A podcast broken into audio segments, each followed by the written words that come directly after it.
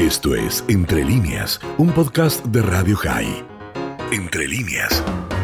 Bueno, ayer a la noche, mientras yo estaba viendo los octavos de final de la Copa Europea de Básquetbol, donde Maccabi lamentablemente perdió con Real Madrid, eh, en la pantalla de los televisores te aparece un mensaje eh, sobreimpuesto que anuncia que eh, hay determinadas poblaciones que están siendo bombardeadas desde Gaza.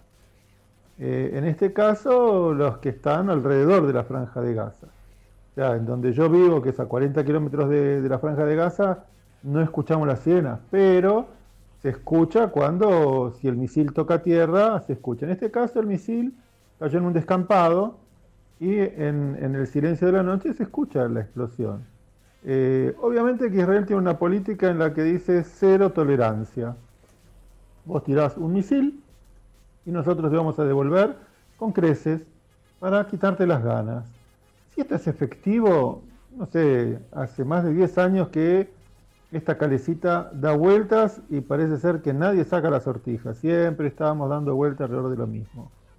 Eh, cuando lo comentamos la última vez, el juego siempre es tirar del hilo y no romperlo, porque cuando se rompe, terminan pasando cosas como las que sucedió hace un año atrás con el eh, Shomer Homod, Guardián de los Muros, donde de repente nos encontramos con una andanada de más de 4.000 misiles, e Israel respondiendo a otro nivel, a tal punto que le quitó las ganas al Hamas de seguir atacando y hacía ocho meses que teníamos tranquilidad absoluta, ni manifestaciones, en, la frontera, ni globos incendiarios, ni misiles. Pero como en los últimos días, eh, eh, perdón, si querías comentar algo. No, no, solo que, claro, anoche por un lado cayó un misil en Sderot, pero después hubo una andanada, fueron unos cuantos, no fue solo uno que se le escapó a sí, alguien. Bueno, el, primero, yo hablo del primero que uno o diez da lo mismo, porque el efecto es el mismo, digamos, el, el efecto es producir esa sensación de que desde Gaza pueden determinar y dictarnos la agenda del día o de la noche, sabiendo que eh, va a haber una eh, respuesta pavloviana por parte de Israel, donde eh, el ida y vuelta es continuo, o sea, nada nuevo bajo el sol, hay que decir. Más allá del resultado de si cae un misil o si es interceptado por, el, por, por la cúpula de hierro o en el futuro por el nuevo sistema de rayo láser el, juego de gato y ratón se mantiene. Y la pregunta que vos hacías era ¿por qué? Hay que entender que están pasando dos o tres cosas al mismo tiempo. Uno, nos estamos acercando al Día de la Independencia de Israel, donde una vez más el pueblo de Israel sí va a volver a festejar el logro de, de hecho histórico de haber declarado la independencia luego de dos mil años de exilio que desde entonces el país está acá y como digo yo todas las mañanas cuando me levanto, no nos han borrado del mapa ni lo conseguirán. Entonces, sigue habiendo grupos que eh, desde el lado palestino buscan incitar para crear una sensación de que todavía es posible volver a hacer control Z y volver a antes del 48. Y te voy a dar un ejemplo de algo que ha pasado ayer. Eh, el primer ministro Bennett dio una entrevista a CNN a Cristiana Mampur, que es este, una de las más prestigiosas eh, periodistas que tiene esa cadena de televisión, donde ella le dice, pero hay este, colonos que son extremistas.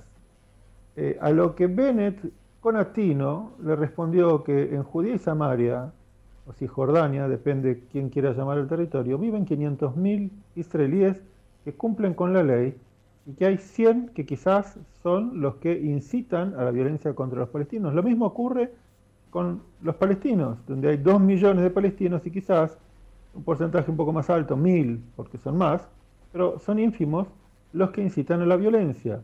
Entonces, no es comparable el hecho de que la violencia a la cual incitan los palestinos termine en asesinatos terroristas en los centros urbanos de Israel con eh, eh, la incitación que pueda haber de un grupo de colonos, que no, no lo voy a probar jamás, pero sigue siendo una minoría muy pequeña y controlable por el ejército y que genera rispideces dentro del mismo gobierno, porque dentro del gobierno hay facciones que dicen a los colonos hay que agrandarles los presupuestos, hay que aprobarles eh, eh, los planes de habitacionales, cosas que el gobierno intenta no hacer para no, no, conseguir, no, no, no, no evitarse el, el, escarnio de la comunidad internacional a la que a todos les encanta cucharear adentro del conflicto eh, de, árabe-israelí y palestino-israelí. Todos mm. meten la cuchara, todos tienen lo que decir, pero el problema lo tenemos nosotros, no los que están acá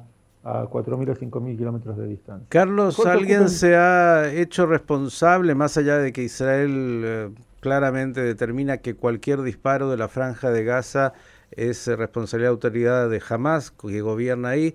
Eh, ¿Alguna declaración que venga de Gaza? Bueno, sabemos que el yihad islámico está buscando agitar la región con la intención de arrastrar de alguna manera al efecto del año pasado en donde ciudadanos árabes israelíes se sumaron a esta agitación.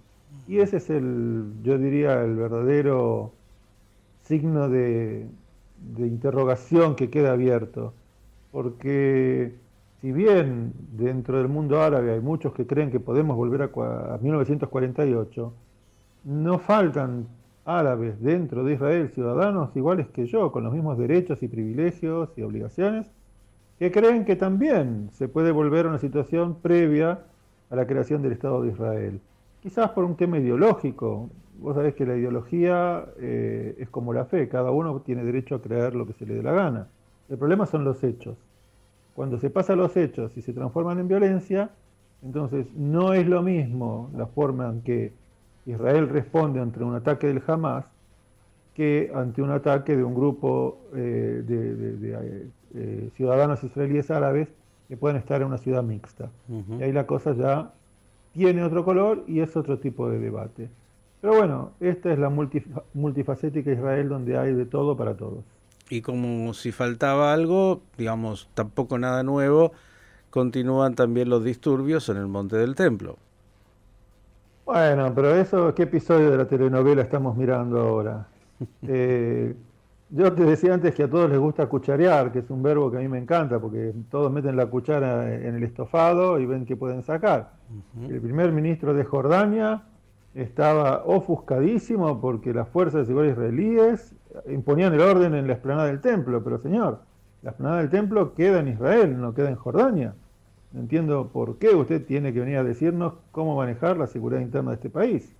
Es cierto que las instituciones religiosas, porque nada es simple, todo es medio complicado, de la explanada del templo están manejadas por el WACF, que es la eh, eh, organización o la institución religiosa cuyos presupuestos vienen de Jordania. Ahora, si la institución religiosa recibe presupuesto jordano, ¿eso le da derecho a hablar sobre el territorio sobre el cual la institución funciona? Es una buena pregunta. Yo creo que no. Creo que la institución, bienvenida sea, como institución religiosa, si recibe apoyo de Jordania, bárbaro pero esa institución religiosa está apoyada sobre tierra de Israel. Israel no busque generar conflicto, permitiendo que masivamente los judíos suban al explanada del templo a rezar, o que haya expresiones religiosas, para evitar este tipo de confrontamientos un poco más duros, es una cuestión de política interna. Pero no entiendo por qué otros se nos meten en nuestra salsa y quieren sacar juguito de ahí. De hecho, en la política interna, Carlos, la decisión del primer ministro de impedir que judíos suban al monte del templo hasta que concluya el ramadán, es decir, impedirle a un ciudadano eh, la libertad de poder ingresar a un territorio, como dijiste, que está dentro de Israel. Esto eh, muestra cómo se protege a las minorías en este caso, incluso para tratar de tranquilizar la situación. Ya que estamos en esta ensalada tan interesante de Israel, yo sé que viene hoy el último día de Pesaj y quieren fiesta, pero la fiesta de la política en Israel tampoco para. ¿Qué dirías de nuevo respecto de la situación de, esta frágil coalición de gobierno? Bueno, eh, a ver, eh, el partido RAM, que es el partido árabe que le ha dado al gobierno la posibilidad de constituirse, dado todos estos eh, eh, eh, enfrentamientos un tanto intensos que hubo entre judíos y árabes, ha decidido congelar su participación en la Knesset, en el Parlamento israelí. Pero bueno, estamos en época de feria, así que no es muy práctico, digamos, estar congelado cuando igual no hay debates parlamentarios y las comisiones no funcionan. Pero es una manera de decir, nosotros queremos que eh, el tema se tranquilice y sepa el gobierno que si no va a tomar las medidas para que esto ocurra, no va a haber gobierno. Mira, hay que decir lo siguiente, hay, hay varios escenarios posibles.